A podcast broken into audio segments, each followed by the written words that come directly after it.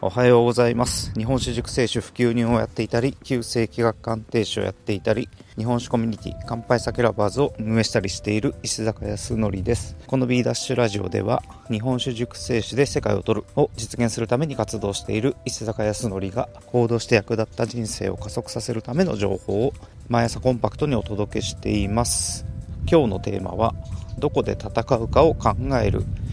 についてです。今日は2021年4月の1日ですね。4月になりましたね。今日は千葉県の御宿に酒蔵に向かっているところです。うん。いい気候ですね本当にね。はい。さて今日はどこで戦うかを考えるについてなんですけれども、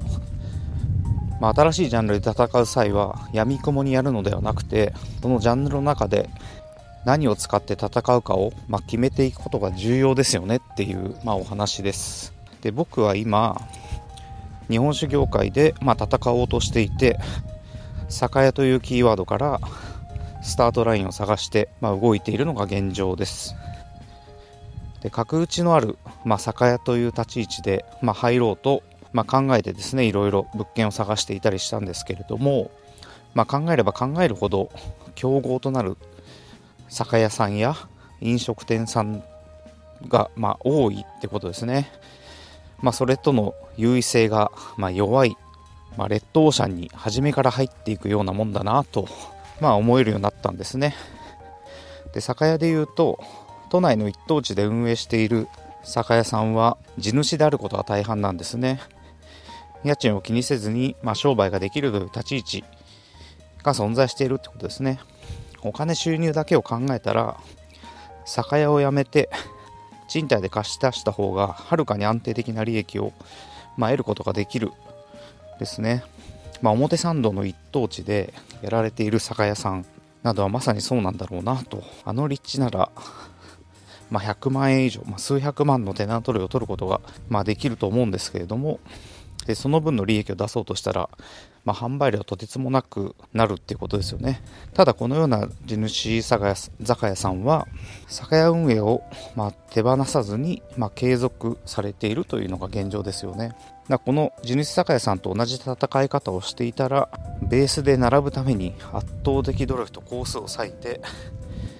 まあ、その上で同じラインで戦うことができるということがま言えるので、まあ、圧倒的不利な状況だなということですね。で角打ちでお酒と少しの食事を提供する場合はその地域の飲食店さんとの戦いに、まあ、片足を入れるとも言えるんですねで飲食店さんと料理で戦うということは基本的に、まあ、勝てる気がしないし、まあ、そもそも料理のフィールドで勝とうとも戦おうとも、まあ、思ってないんですね。まあ、そこで一つの考えに至ったのは、まあ、来る意味をその角打ち酒屋に作っていくということだったんですね。さまざまなイベントを開催することで飲食店にはない来る意味というものを作ってお客さんを集めるという戦い方をま考えてみたんですね。ただ、まあ、以前も伝えたんですけれどもイベント業で戦うというのは、まあ、そもそもやりたかったことから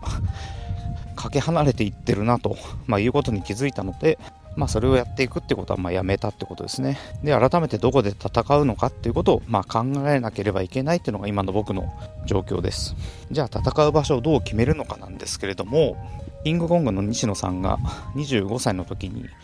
テレビから軸足を抜くことを決めて絵本に軸足を置いていくと、まあ、決めた際に他の絵本作家さんとどう戦っていくかを、まあ、時間をかけて考え抜いたという話を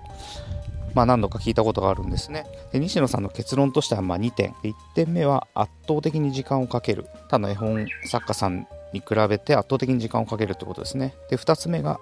0.1ミリ、もしかしたらもっと細いかもしれません。の極細の黒いボールペンのみで絵本を描くという、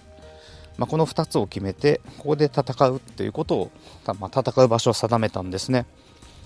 で圧倒的に時間をかけるとは何かなんですけれども他の作絵本作家さんは、まあ、絵本を書くということが専業だ。絵本を書いてそれを販売して利益を得て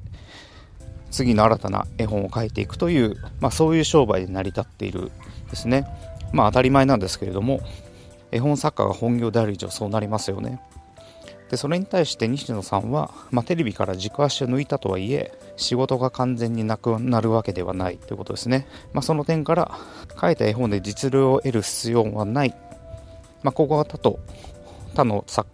家さんと違う大きなポイントと見極めて圧倒的な時間をかけることにしたっていうのが1点目ですね。でこれを軸にしていこうと。で具体的にどういうことかっていうと、まあ、一つ一つの絵に時間をかけるっていうこととあともう一つはストーリーも濃いものにして、まあ、読み読み読ませるものにするってことですね。その結果絵本では見ないくらいの厚みのある、まあ、絵本になったっていうことですねじゃあ 0.1mm の極細ボールペンのみで描くとは、まあ、何かなんですけれども、まあ、これは絵本作家さんは当然ずっと絵を描き続けてきている人でこの人たちの技術に、まあ、漠然と戦って追いつこうとしても、まあ、時間がかかると。では他の人が行っていない極細黒ボールペンに限るということによってこのフィールドでのライバルが少なくなると。その中で圧倒的な時間を使っていくことで、まあ、技術的にも上がりやすくなってそのフィールドでの立ち位置が研ぎ澄まされていくと。まあ、この西野さんの事例をもとに、まあ、自分なりに考えてみたらどうかなと思いました。じゃあ自分ならどこで戦うかなんですけれども、